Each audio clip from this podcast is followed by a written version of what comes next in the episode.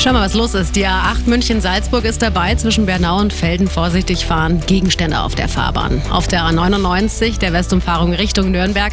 Zwischen dem Dreieck Allach und dem Kreuz West. Hier ein Pannen-LKW auf dem rechten Fahrstreifen. Und auf der A99 der Ostumfahrung Richtung Nürnberg. Zwischen Hohenbrunn und Kirchheim bei München. 10 Kilometer Stau.